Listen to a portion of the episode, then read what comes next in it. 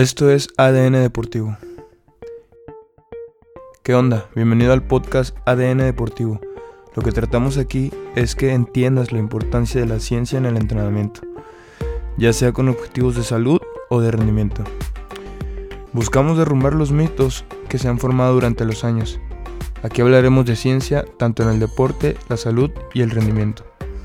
De la mano con los profesionales y personas que han utilizado la ciencia a su favor, te llevaremos pláticas interesantes y disruptivas basado en ciencia. Y recuerda, estás tratando con la máquina más misteriosa e increíble, el cuerpo humano. Bienvenido a un nuevo episodio. ¡Bam! El episodio de hoy se trata de la importancia de las mediciones en la salud y rendimiento deportivo en cualquier nivel ya sea amateur o profesional. La relación de medir con la periodización y cómo ésta está relacionada al resultado deportivo. La verdad que para este episodio eh, a la persona que Kiki y yo se nos vino a la mente así rápido y al mismo tiempo fue el doctor Pedro Morales, el cual ahorita verá en su currículum, está un poco largo y es actualmente es director del laboratorio de rendimiento humano de la Facultad de Ciencias del Ejercicio en la Universidad Autónoma de Nuevo León, revisor internacional del American College Medicine, fue entrenador en jefe de los auténticos Tigres desde el 2006 a enero del 2016. Fue nombrado coach del año a nivel nacional en la UNEFA en 2009 y en múltiples años más. Campeón nacional invicto en la categoría mayor 2009, 2011 y 2012 coordinador académico de la Federación Mexicana de Medicina del Deporte, ha dirigido múltiples tesis y algo un poco más allá es que el doctor Pedro Morales siempre ha utilizado o siempre ha estado de la mano con la ciencia. Espero te guste este episodio y hasta luego. Eh, me presento, mi nombre es Pedro Gualberto Morales Corral. Yo soy médico de profesión. Soy de los vamos a decir, iniciadores de la Facultad de Organización Deportiva. Iniciamos con el ingeniero Cayetano Garza hace muchos años, en 1974. Y hemos estado aquí en la facultad eh, por mucho tiempo, hemos salido y hemos regresado, etcétera, eh, para hacer especialidad. Como les mencioné previamente, soy especialista en medicina del deporte. Tengo a mi cargo eh, también el laboratorio de rendimiento humano aquí de la facultad que ha estado progresando cada vez más desde el punto de vista desde el eh, personal, así como en equipamiento. Y gracias a Dios, ¿verdad? Los esfuerzos de los eh, directivos, tanto de la universidad como de la facultad, pues ha estado mejorándose eh, todo esto. A ver, una pregunta. ¿De qué le sirve a un atleta medirse de forma objetiva? Bueno, recuerda que hay una máxima que tengo yo aquí, dice que no se puede mejorar lo que no se puede administrar. Uh. Y no se puede administrar lo que no se puede entender. Y no se puede entender lo que no se puede medir. Y no se puede medir lo que no se puede definir. Por lo tanto, trataremos nosotros de definir cosas que son importantes para el desempeño del individuo. Y esas son capacidades motrices. Les decía yo a ustedes que la velocidad es uno, la fuerza es otro, la resistencia cardiovascular y la flexibilidad es otro. Son las que engruesamente, ¿verdad? Con sus pequeñas variables o no, por ejemplo, en el caso de fuerza, pues no, no incluye potencia, pero ahí está implícita. Si tú estableces las características, ¿verdad?, de cada deportista, van a ser diferentes acorde al deporte que se desempeñe. En voleibol va a ser diferente que los basquetbolistas o los velocistas o los jugadores de fútbol americano en sus diferentes 10 posiciones que pudiéramos tener en un equipo de fútbol los linieros, los backs defensivos, los corredores, los pasadores, etcétera. O sea, es las características deportivas son diferentes, ¿verdad? Es un, eh, eh, eh, aun y cuando un triatleta, ¿verdad? Está en el ámbito de, de atletismo, no le vas a pedir que tenga las mismas características si va a hacer un recorrido de 800 metros, por decir, comparado con un corredor que solamente corre 800 metros. O sea, son situaciones diferentes, pero las características que tiene cada quien las debes de saber. Uno, para poderlo catalogar en qué nivel se encuentra. Y dos, para saber si tiene algún déficit específico de esa área que mencioné para podérsela mejorar. Entonces, ya cuando lo evalúas, tienes una batería de, de pruebas, entonces dices, esta persona está deficiente aquí y aquí es donde voy a enfocar mi entrenamiento. Para eso le sirve al atleta, para conocer sus debilidades y sus fortalezas y tratar de mejorarlas. Sí, y hablando de debilidades y fortalezas, las mediciones también nos pueden servir para saber si el atleta tiene más potencial en un deporte de resistencia o en un deporte de velocidad. Bueno, las situaciones son estas. Eh, nosotros eh, queremos ser respetuosos con los entrenadores y tratar de establecer que el trabajo nuestro es un trabajo en conjunto con ellos, que podemos sugerirle, este tiene eh, un nivel apropiado en tal línea, y que ellos tomen la decisión de hacer los, eh, los ajustes. Em, la pregunta si va dirigida a decir, ¿sabes qué? Este es un individuo que no es un velocista este, y quiere estar en velocidad y que tiene unas características importantes de resistencia cardiovascular apropiadas, pues sí, le sugerimos, ¿sabes qué? Pues tu deporte no es el de velocidad, es el de otro tipo de, de deporte entonces le sugeriríamos que cambiase eh, o que hiciese el entrenador algunos ajustes al respecto. Y por ejemplo, el procedimiento de la evaluación, ¿cómo funciona aquí en la?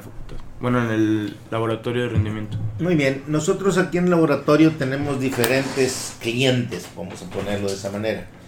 Nosotros atendemos a alumnos para dar eh, unas clases, ¿verdad?, que correspondan al conocimiento de los alumnos de pregrado y de posgrado que sepan conocer esas características que mencioné previamente del individuo o esas habilidades motrices expresadas en números cuando tú las evalúas con equipos especiales a nivel de laboratorio.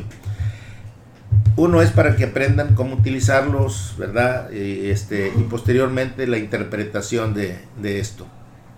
Otros son individuos que vienen eh, por fuera y quieren saber eh, su nivel de condicionamiento físico, ¿verdad? O su capacidad.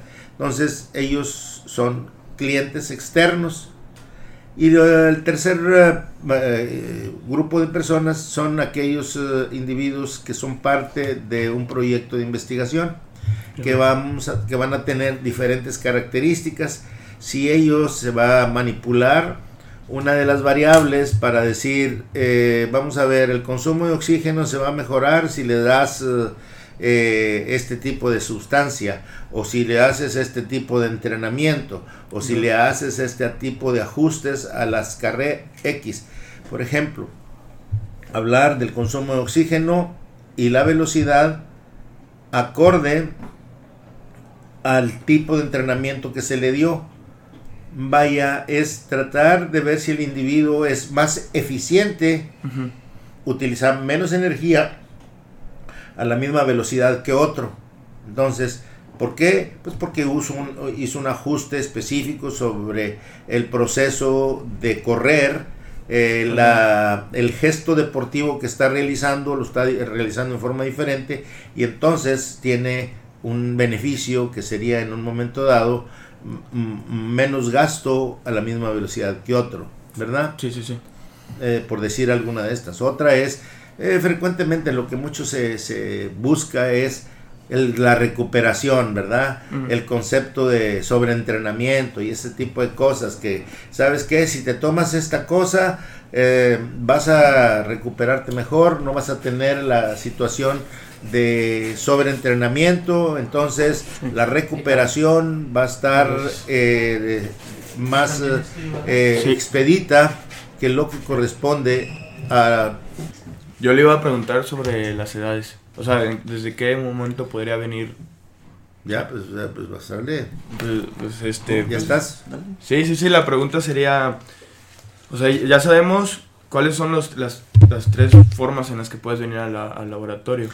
En relación al concepto que me preguntas, que de ahí si hay alguna restricción en lo que corresponde a edades, Sí. pues eh, realmente eh, no hay ninguna situación de restricción eh, el tratar de tener niños. No, no manejamos eh, situaciones tan pequeñas como bebitos o lo que sea. Ajá. Estamos hablando de ni infantes, sino estamos hablando de niños de alrededor de 11, 12 años. Hemos estado evaluándolos en diferentes eh, formas.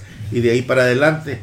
Eh, aquí se maneja, como en todos lados, que se hacen evaluaciones de tipo clínico. eh, se respetan los reglamentos que solicita la Secretaría de Salud y que es a través de una eh, porción de ellos que se llama COFEPRIS, que esto establece eh, que tenemos que haber aspectos de tipo regulatorio y normalmente nosotros tenemos la, o debemos de, de hacer que las personas firmen un consentimiento, ¿verdad? Para eh, hacer cualquier actividad desde el punto de vista de evaluaciones. Cuando se van a hacer aspectos de tipo investigacional, esto debe de eh, someterse a un comité de investigación y un comité de bioética. Entonces, si se tienen ya los permisos, entonces ya se hace todo el procedimiento. Antes de eso, eh, siempre ah, hay que eh, tener eh, restricciones al respecto. Ok, entonces el rango podría ser de 11. Hasta arriba sí tenemos hasta gente que se le ha hecho de la tercera edad de evaluaciones de algún tipo, ¿verdad? Que no son obviamente relacionadas con aspectos competitivos de índole selectivo en relación a, a niveles, por ejemplo, de olímpico eh, a- hacia abajo. Claro. Eh, ¿Por qué? Porque hay gente de mayor edad que compite en otros niveles, pero ya no, es, no son de ese Pero le gusta seguirse evaluando. Sí. Entonces, ¿usted considera que los entrenadores le deben dar una gran importancia a las mediciones constantes del atleta? Yo pienso que lo hacen, lo hacen eh, en, en todos los sentidos. Me imagino yo que lo que pasa es que a veces eh, no tienen los instrumentos o no se acercan a los sitios donde pudiesen tener una, una evaluación. La Universidad Autónoma es bastante noble en ese sentido y se pueden hacer una serie de estudios que pues eh, les den información relacionado con las capacidades motrices del individuo desde un punto de vista muy sofisticado como sería aquí en el laboratorio. ¿Para usted considera que puede ser mejor un atleta medible o un atleta que nunca ha sido medible en, en evaluaciones clínicas Bueno, y deportivas? no sé cómo puedas plantear la pregunta de otra manera en el sentido de decir medible, porque todo el mundo es medible. El punto es, tal vez quieras decir, Más de una un persona... individuo que nunca se ha, ha sido evaluado desde el punto de vista de laboratorio comparado con otro. Yo creo que eso es diferente. Eh, el, el- el- el punto es, la selección de talento frecuentemente se hace por aspectos de evaluación en el sentido de que los pones, por decir, si quieres buscar velocistas, haces carreras de velocidad y los que salen mejor, esos son los que vas a escoger y punto. A los eh, de larga distancia haces lo mismo y así va, se, se va haciendo el sedazo Claro. para ir seleccionando individuos. Entonces, no hay un concepto específico de decir, sabes que tenemos esta población ya de selección, ¿cómo vamos a decir qué niveles tienen desde el punto de vista funcional a nivel más profundo? Ya evaluar a los seleccionados. No quiero decir que no exista una situación de eso, pero vas a ser más preciso y vas a ahorrar mucho dinero en tratar de saber que alguien que tenga mayor posibilidad desde el punto de vista funcional, cuando lo sometes a unas pruebas, que cuando no lo sometes. Sí. Ahorita la relación del deporte con la ciencia se, se dice que ahorita ya es muy importante. Entonces, un atleta de alto rendimiento puede ser campeón del mundo sin ciencia, sin haber este sido evaluado, sin controles.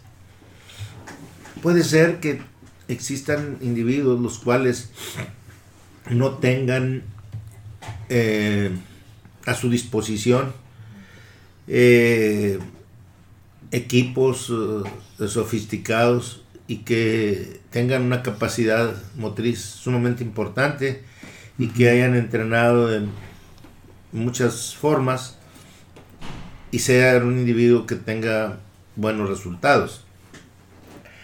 Sin embargo, el corte final, ¿verdad? la diferencia entre un individuo campeón eh, a nivel olímpico, a nivel mundial, actualmente yo lo veo muy remoto, que nunca haya tenido una evaluación desde el punto de vista de ciencias del ejercicio. Muy, muy remoto. Eh, puede suceder, no lo desconozco, pero normalmente ya ahorita eh, en, este nivel ya hay mucha profundidad a nivel de, de entrenadores desde el punto de vista de conocimiento de ciencias a nivel mundial. Entonces considera que muy probable es que para llegar a ser un atleta de alto rendimiento a niveles olímpicos ya haya pasado por un proceso de evaluación. Normalmente aquí en México así sucede. Por ejemplo, eh, eh, a nivel del Comité Olímpico, ¿verdad? Eh, siempre les sucede que piden el auxilio de la CONADE y la CONADE tiene un área de ciencias del ejercicio donde los evalúa, ¿verdad? El punto es eh, que nosotros aquí a nivel de la Universidad Autónoma de Nuevo León tenemos la oportunidad de hacer lo mismo, ¿verdad? Este, y pues eh, está más accesible a la gente de aquí. ¿Por qué? Porque de otra manera tienes que trasladarte a la Ciudad de México. Sí. Otra pregunta, este, hablando de la salud y el bienestar del, del cliente, del atleta, si, como usted dice, lo que, este, lo que no se puede medir. Ahí está, mira. no se puede mejorar. No se puede mejorar lo que no se puede medir. Este, puede ser dañino para la salud del atleta y de la persona. Recuerda que hay muchas situaciones que están relacionadas con el deterioro de, la ejecución del individuo, lo que mucha gente en América Central le dice la performance. Ejecutan mal. ¿Por qué? Pues porque no tuvieron un eh, cuidado muy riguroso desde el punto de vista médico. Pero también es porque no tuvieron un proceso educativo de salud el mismo atleta el individuo que tiene un automóvil nuevo va y le da todo el tiempo su afinación y sus revisiones y constantemente si le falla una cosa u otra, vaya, estás más enterado de tu automóvil que de ti. ¿Por qué? Porque dejas a un lado todos los aspectos de tipo dental. Dejas por fuera todas las situaciones desde el punto de vista alimenticio. O sea, le das un alimento y consideras que todo eso es suficiente y no hay una situación estricta. Recuerda que el concepto de competencias olímpicas son cada cuatro años. Sí. Y que son situaciones en las cuales un individuo es muy difícil que participe en tres olimpiadas. Y sobre todo obviamente seguidas. ¿Por qué? Pues porque los aspectos de la edad, más los aspectos de salud, etcétera, son, son importantes. Entonces, tú tienes que cuidar tu salud y tu competencia en un periodo de cuatro años o de tres años y medio para poder competir en el cuarto año. Y en todo ese tiempo hay situaciones estomacales, hay situaciones gripales, hay situaciones de diferentes que si tú no le das el merecido interés, vas a tener problemas.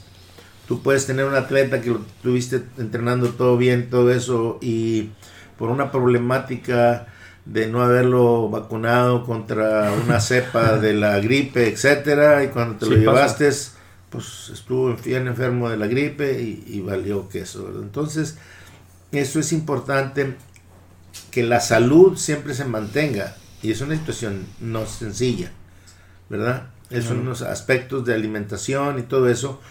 Y el punto es que el atleta no solamente debe de aprender del ejercicio, de la intensidad, de la duración, de la frecuencia, sino tiene que aprender del descanso y del cuidado de su salud. Y entonces, pues eso es algo que también el entrenador debe de estar al consciente al respecto. Sí, tomando de lo que acaba de decir, las evaluaciones podrían ser como un una forma de prevenir, o sea, como esto que, lo he escuchado yo, eh, medicina preventiva. La evaluación puede entrar en esa área como para antes de llegar a... No, no, no. bueno, la evaluación de qué tipo. Hay evaluaciones clínicas que tú estableces, ves y, y buscas factores de riesgo de enfermedades. Sí. Si ves al individuo y lo vas a evaluar una vez al año y nunca le revisaste los pies, que si tenía un problema de pie de atleta o tenía un problema de X o de Y, pues bueno, es el error no haberlo revisado cada tres meses o cada cuatro meses para establecerlo todo. ¿Por qué? Porque una problemática de piel, una problemática de cualquier cosa, te puede dar al traste con la ejecución final del individuo. Oye, tiene su costo, sí, sí tiene su costo, nada más que muchos queremos ganar una cantidad enorme cuando estamos haciendo evaluaciones constantes de ese tipo. Eh, vaya, debe de haber una, un costo-beneficio que deba de tenerse y un justo retribución para los individuos que en alguna forma nosotros nos dedicamos a esto, ¿verdad? Para, para, tratar de, de que el, no le vas a pagar a todos los individuos que están al cargo de los seleccionados una cantidad enorme de dinero, pero sí lo justo para tratar de cuidarlos y obligarlos a que tengan todos los cuidados para con ellos. Sí, y, y la frecuencia de este tipo de evaluaciones, o sea, ¿con qué frecuencia recomienda o sería óptima hacerlas? Entre 3 a 4 veces al año. 3, 4 veces al año. De tres a cuatro veces. ¿Cada tres meses o cada cuatro meses? Claro, y si es un ciclo olímpico, también. Igual. Tú haces cuatro evaluaciones al año, o tres evaluaciones al año. Y a ti vas teniendo. Ahora, aquí hay un concepto muy importante que los coaches deben de tener. Y se llama calendario. Y ese concepto de calendario es una calendarización. Y Tudor Bompa utiliza un término que ni en inglés existe o en México es periodización. A las mujeres, ¿verdad? Cada 28, 30 días les toca su periodo menstrual. Pero desde el punto de vista de atletismo o de deportes, existen diferentes periodos. En el fútbol americano, por ejemplo, existen seis periodos, que si es pretemporada, que si es postemporada, que si es temporada, que si es primavera o que si es invierno. Entonces, el individuo se tiene que ir preparando progresivamente para la temporada. Sí. Entonces, en el año, ¿verdad? Tú tienes cuatro años, pero en esos cuatro años vas a tener situaciones de selectivos cuándo vas a ser seleccionado para ir a los Olímpicos. Posiblemente sea en el tercer año, que si tú calendarizaste cuatro años. Pero ¿qué vas a hacer en tu primer año? Ahora, mucha gente comete los errores de prepararse haciendo lo mismo en, en lo que corresponde a su actividad deportiva. Vamos a decir, la especialidad o el deporte es básquetbol. Claro. Y lo único que hacen para poder prepararse para el básquetbol es jugar básquetbol. Pues posiblemente suene irrisorio, pues van a decir, oye, pues ¿cómo va a jugar soccer? No, lo que pasa es esto, que de nuestras capacidades motrices tenemos que la fuerza, que la agilidad, que la velocidad, etcétera.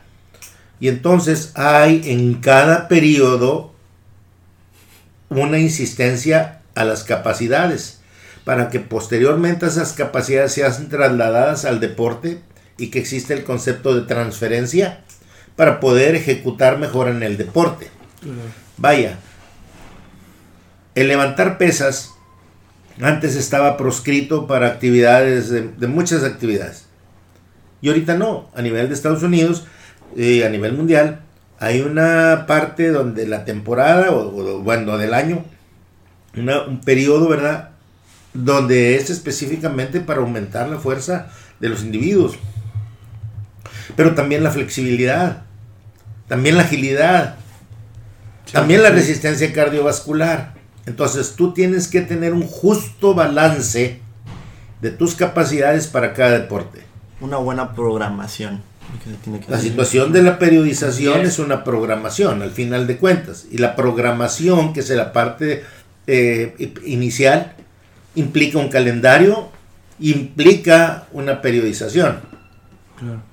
Y entonces, el que no tiene un proceso de programación está, como decimos en el rancho, helado paleta. Está caminando a ciegas, podría decirse. Pues bueno, si quieres ponerlo de esa manera. ¿Y qué consecuencias hay para la persona si no se lleva una buena programación y unas buenas evaluaciones? Actualmente, el fracaso.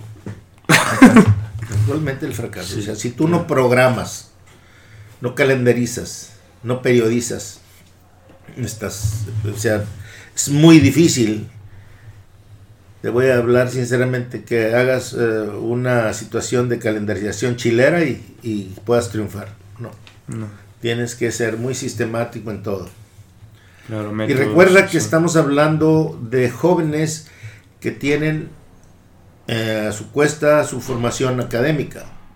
Tú tienes que tomar en consideración en ese año cuándo van a clases, cuándo son los periodos de descanso, cuáles son sus periodos de vacaciones, cuándo son sus situaciones de exámenes, todo ese tipo de cosas para poder también establecer las cargas de trabajo. si come o no come por la todo obviamente que todas esas situaciones son y revisar su peso no está es un trabajo continuo verdad nosotros en el fútbol americano pues tenemos establecido que una persona a nivel de Liga Mayor tenía cinco años de elegibilidad. Solamente cinco años, no sé ahorita creo que está alrededor de siete, pero cinco años. ¿Qué significa? Que de cinco años yo te pesco de cero, entre comillas, ¿verdad? Y te tengo que llevar a un nivel máximo. Anteriormente era mejoraban el primer año, segundo año y los estancaban. Y ahí se quedaban estancados los otros tres años. Pues, ¿Para qué? O sea, el punto es ir mejora, mejora, mejora. Pero tienes que decirle a los jóvenes que su periodo de atletas se va a acabar. O lo aprovechas o te vas a quedar en la lona. O sea, si tú no tienes claro y el joven no tiene claro que tiene que trabajar porque solamente tiene un, un tiempo, ¿verdad? Específico, ¿verdad? para poder ser buen atleta a nivel nacional o a nivel estatal, mundial, lo que sea, si él no entiende eso, es, va a estar eh, problemado. Claro. Lo mismo pasaría con una persona de salud, tomar en tiempo su trabajo, pues sí, las situaciones son esas, es muy, muy sencillo, ¿verdad? Tú dices, un hombre es un hombre o una mujer, tienes, eres un hombre, vas a durar tus 75 años, eres una mujer, vas a durar 78 años. ¿Cómo quieres distribuir tus barajitas? ¿Verdad? Este, que se te acaben a los 50 o que se te acaben a los 30, pues depende de las situaciones de salud, de alimentación, todo. prevención, sí. Vacunaciones, todo ese tipo de cosas. Entonces, darle su proceso a un atleta amateur o profesional lo puede hacer cualquier persona o tiene que ser una persona preparada y que sepa con fundamentos lo que está haciendo, hablando de la periodización, de programar que Tiene que ser una persona no cualquiera persona la puede hacer. No, la cosa es que tenga el conocimiento de causa. ¿Verdad? Entonces, el concepto de buenas intenciones, yo creo que ahorita a nivel deportivo ya no cabe, ¿verdad? Es que tiene muy buena intención para poder entrenar y se trata muy bien. Bueno, ¿tiene el conocimiento de las cosas o no las tiene? Entonces, actualmente todo es un proceso desde el punto de vista profesional. ¿Verdad? Sí. Claro. Sí, claro que sí. Entonces, del otro lado, un atleta profesional puede ser un buen entrenador también o no tiene nada que ver ese, esa, relación. esa relación. Bueno, mira, las situaciones son estas. Que un atleta profesional obviamente ha estado expuesto a muchas situaciones específicas del deporte. En su vida lo han llevado de la mano en eh, muchos aspectos de calendarización, de periodización, de eh, eh, racionalización sobre los aspectos del entrenamiento, de la salud, etc. Conoce, pero desde el punto de vista epistemológico, los conceptos de conocimiento son empíricos. No existe en él una situación de certificación sobre el concepto específico de ser entrenador. Aquí desgraciadamente en México existe una problemática de que al no tener tu entrenadores echan la mano de cualquier persona que tiene buenos deseos, eh, muchas ganas, etcétera, pero no tiene los conocimientos apropiados. Y luego el problema es de que te encuentras con ellos y te discuten situaciones de ciencia cuando no tienen un conocimiento de ciencia. Entonces, la situación es cómo hacerle, qué es primero el huevo o la gallina. Aquí en la situación yo creo que es que el sembrar individuos vaya en una facultad como organización deportiva en ciencias del ejercicio, que vayan progresivamente adquiriendo la información y que compitan y que estén en aspectos teóricos y prácticos constantemente, por eso establecía yo que el alumno de la FOD debe de tener los conocimientos de las asociaciones y federaciones deportivas para tratar de establecer cuáles son los lineamientos desde el punto de vista eh, eh, legislativos de la ley, aspectos específicos de lo que corresponde a cada una de las instituciones y que vayan aprendiendo todo eso al mismo tiempo que están aprendiendo las ciencias del ejercicio. ¿Verdad? Y entonces ya tienen aspectos regulatorios y pueden situaciones de, hacer de exigencia. ¿Verdad? Entonces es, eh, muy difícil este, modelar eh, con un material que no es moldeable. Entonces, si tú no tienes eh, el, el, material para moldear, pues es muy difícil hacer una estatuita, ¿verdad? Entonces, aquí pues hay jóvenes los cuales y en diferentes partes del país que están interesados en ciencias del ejercicio, nada más que hay que decirles que la situación de profundidad en las ciencias del ejercicio debe de ser muy profundo y no tan superficial como mucha gente lo hace. Lo como lo, cree. Como lo cree. Bueno, pues lo, lo, hace al final de cuentas, si lo, eh, si, si lo haces porque lo cree. Entonces no cualquier persona puede llevar a cabo una buena programación. Vuelvo otra vez a tener eh, la información que debes de verla. Existe gente que se ha formado empíricamente. Sí. Y que son muy capaces de muchas cosas. Pero no tienen una base. No la base, sino no tienen ellos el papel con, con lo cual este, lo, deben de ser legislados apropiadamente. El punto es que deben de haber las dos cosas al mismo tiempo, ¿verdad? Entonces, pues sí. Eh, aquí tenemos eh, eh, una área eh, pues eh, que tiene diferentes disciplinas. Eh, una de ellas está relacionada con los aspectos de forma, los aspectos de tamaño del cuerpo. Eh, estas evaluaciones morfométricas eh, se llevan a efecto en el laboratorio número uno dentro de lo que corresponde al laboratorio de rendimiento humano, donde está a cargo la doctora Dulce Edith Morales Elizondo, que es la que maneja el densitómetro doble de rayos X, que se conoce comúnmente como DEXA, y también un pletismógrafo eh, que tiene el nombre comercial de BODPOD. Aparte, pues, hacen mediciones de circunferencias, de diámetros, de pliegues, eh, y también se tienen otros instrumentos como son los equipos de bioimpedancia. Todos estos, en alguna forma u otra, evalúan la composición corporal. Muy bien. Eh, por otro lado, tenemos un laboratorio escuela que está al final, donde pues eh, alumnos de pregrado y posgrado eh, se familiarizan con los equipos.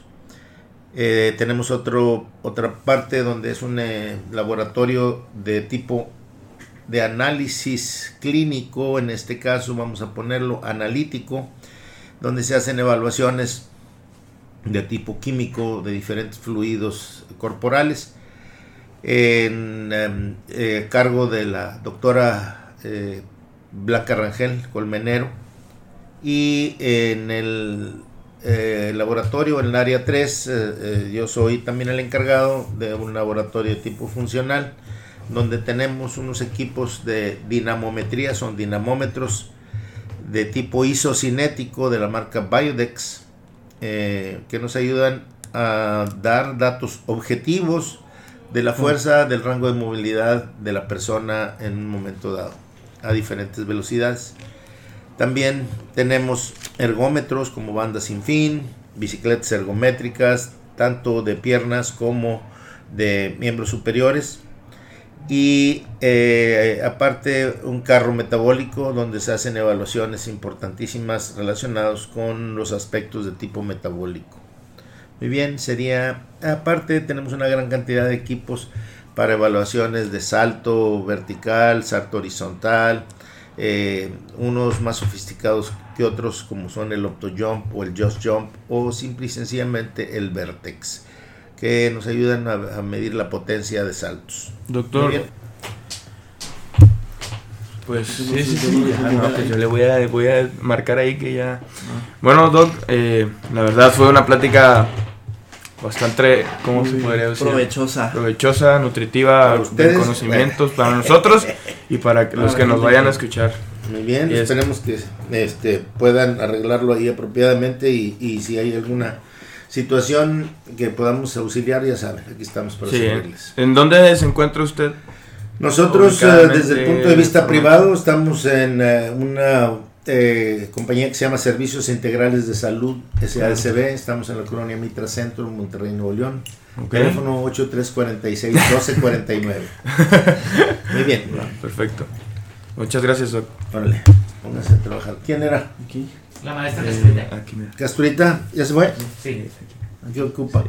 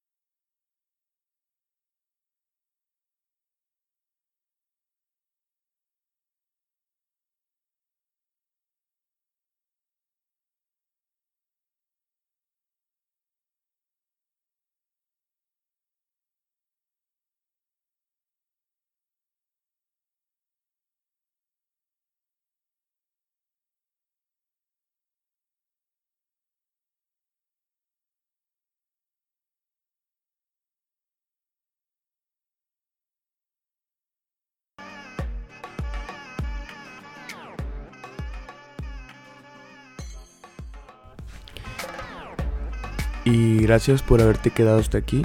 Espero te haya gustado el episodio.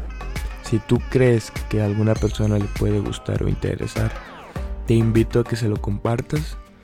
Y por último, también te invito a que nos sigas por Instagram, YouTube, Facebook y te recordamos que estamos en Spotify y en iTunes como ADN Deportivo.